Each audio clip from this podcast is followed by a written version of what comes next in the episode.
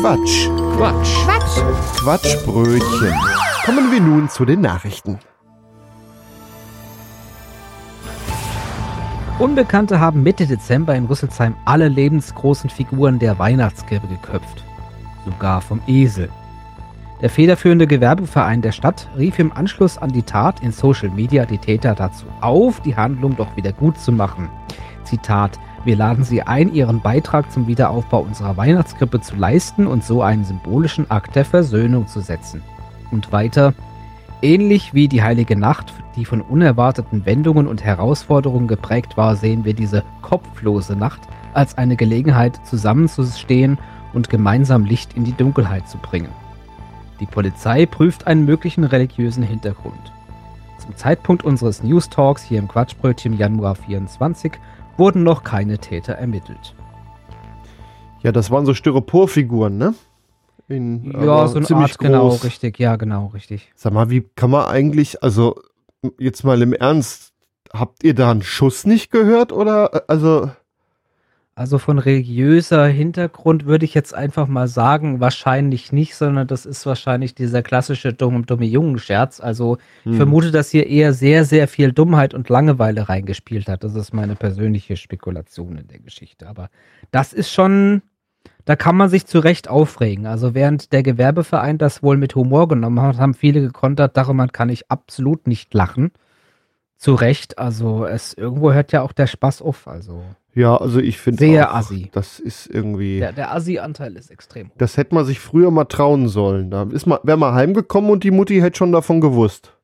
Ja, wenn man ja keine Täter hat, das hat, das ärgert mich schon, muss ich sagen, dass man da noch keinen gefunden hat. Und das war jetzt auch nicht das erste Mal, dass das passiert ist, ne?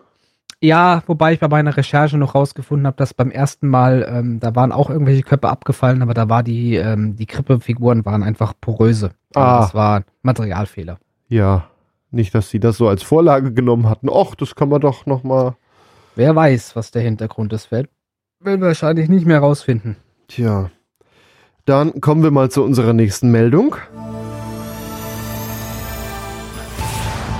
Wir schauen nach Lüdenscheid. Ja, das ist diese Stadt ohne Brücke äh, an der A45, die gerade mächtig darunter leidet, dass da der Verkehr durchfließt, aber darum geht es in der Meldung gar nicht. Wir blicken zurück in den November 2023. Da waren Bauarbeiten und da ist den Bauarbeitern ein Kabel kaputt gegangen mit dem Bagger. Passiert mal, es war ein Fernsehkabel, ein Koaxialkabel von äh, dem Anbieter Vodafone, die halt Kabelfernsehen verkaufen. Und die Bauarbeiter haben das durchgebaggert und nur hoppla und ein bisschen Panzertape drum und haben es wieder zusammengetüttelt. Den Schaden haben sie nicht an den Netzbetreiber gemeldet. Irgendwann fiel äh, den äh, betroffenen Kunden auf, dass das nicht funktioniert, haben sich dann nach fünf Tagen Ausfall bei Vodafone gemeldet, was ich auch irgendwie eine extrem lange Zeit finde. Ich hätte mich wahrscheinlich ein bisschen eher gemeldet. Und die haben sofort einen Techniker rausgeschickt, zwar nämlich Gewerbekunden, und haben das eben gefunden, was da geflickt war und haben das dann äh, repariert. Die Kosten musste die Baufirma tragen. Die Bauarbeiter wollten offenbar Ärger mit ihrem Chef vermeiden. Betroffen waren zwei Kabelkunden, es waren Gewerbetreibende und das ganze fünf Tage. Ja gut, wenn das Gewerbetreibende sind, ich sag mal so, das ist doch ein, ein Punkt dafür, dass da tatsächlich gearbeitet wird und nicht Fernsehen geguckt wird, ja. Also das ist ja. Ja, aber da läuft ja halt auch Internet drüber, ne? Du kannst ja, ich hatte ja auch mal lange war- du hast doch Kabel. gesagt TV. Ja, aber da kannst du auch Internet drüber machen. Also äh, Fer Technik, die begeistert. Kabelfernsehen kannst du schon länger auch für Internet nutzen. Das hatte ich auch mal. Das war nämlich in Zeiten, als du hier so das Maximum DSL 16.000 kriegen konntest, konntest du da schon 100 Mbit drüber kriegen. Jo, geh fort. Das Nee, äh, ähm, scheint heute was mir da langsam- sofort eingefallen ist, ein berühmter Klempner aus einer ganz berühmten Filmserie. Yo, nu. Da können wir mal ein bisschen Tüdeldraht und dann Ja. geht das doch wieder. So fällt mir sofort ein, weißt so ein So, bisschen. Frau Hansen, wir haben das wieder hingekriegt. Genau, also so ein bisschen, bisschen äh, Draht, ein bisschen äh, Panzertape, das hat alles geflickt. Ju, Ja, sabbel nicht wieder- das Guide, nicht? Da ist natürlich auf dem dritten Programm dann kein HR mehr, aber äh, ja, da kommt nu, dann da irgendwas. ist, äh, da ist dann auch irgendwie ein bisschen anders ist es, aber Frau Hansen, wir haben das hingekriegt. Ja, das ist großartig eigentlich. Also, dass die wirklich gedacht haben, dass das dann wieder geht. Es ist, also wie viel Inkompetenz doch. Das hätten die man wahrscheinlich bei einem Hochspannungskabel noch versucht. Ach, warum bitzelt das so beim Flicken? Ja, macht bloß kaputt, warum? Ja. Genau, Legendärer Fachleute Sketch. Werk, ey. Fachleute. Soweit der erste Teil unserer Nachrichten. Kommen wir nun zu einem weiteren Teil unserer speziellen Nachrichten. Dem 13-jährigen US-Amerikaner Willis Gibson ist am 21. Dezember 2023 das gelungen, was bisher unmöglich schien. Er hat Tetris in der Version von 1989 für das NES-System durchgespielt. Diese Version hat eigentlich gar kein Ende. Es gelang ihm das Spiel dennoch nach knapp 40 Minuten zu beenden. Es kam nach Level 157 plötzlich zum Stillstand. Es hat sich also aufgehängt. Er nahm in den vergangenen Jahren bereits an mehreren Tetris-Turnieren teil und seinen Durchspielerfolg kann man sich auch auf YouTube anschauen. So, erstmal möchte ich beantragen, dass wir die Musik anpassen.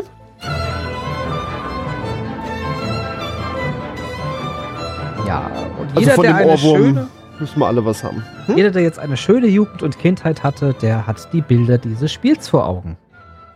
Ja. Ja, Ich finde ja diese Tetris-Musik sehr schön gespielt von einem Orchester. Erstmal finde ich es ja lustig, Tetris durchgespielt. Mein erster Gedanke war, geht doch gar nicht. Ist doch ja, unendlich. Anscheinend schon, ja. Also wenn man das System entsprechend überlastet. Ich meine, so eine NES-Konsole hat ja auch nicht, nennen wir es mal, viel Arbeitsspeicher. Ja, Das ist wahrscheinlich daran hat's gelegen. Wenn das Ding Arbeitsspeicher hätte wie ein moderner PC, wäre das wahrscheinlich nicht passiert. die alte Technik ist an der Neuzeit wegen Speichermangel gescheitert. Ist ja auch alles auf der Cartridge da, glaube ich. Also alles, äh, da ist ja quasi die Konsole ist ja, glaube ich, dumm. Also, äh, obwohl ich die besitze, weiß ich nicht genau, wie sie funktioniert, aber das gesamte Spiel Hm. inklusive der, ich möchte jetzt keinen Blödsinn erzählen, Rechenleistung ist wohl auf der, auf der Kassette drauf, aber ich bin nicht sicher wegen. Googelt euch das mal selber zusammen.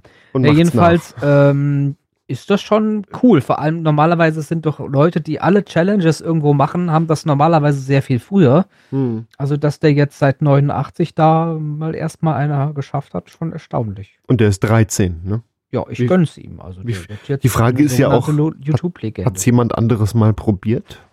Ja, vielleicht, aber nicht aufgenommen. ne? Das muss man ja erstmal nachweisen. Er war ja schlau und hat die Aufnahme mitlaufen. Vielleicht hat er es vorher mal geschafft und gedacht, das kriege ich nochmal hin. Noch ein paar Mal probiert, immer aufgenommen und irgendwann hat er so ein Video gehabt. Ich habe das Video selber noch nicht gesehen, schaue ich mir mal an, aber ja, schon witzig. Nochmal kurz der Ohrwurm für alle, bevor wir zur nächsten Meldung kommen.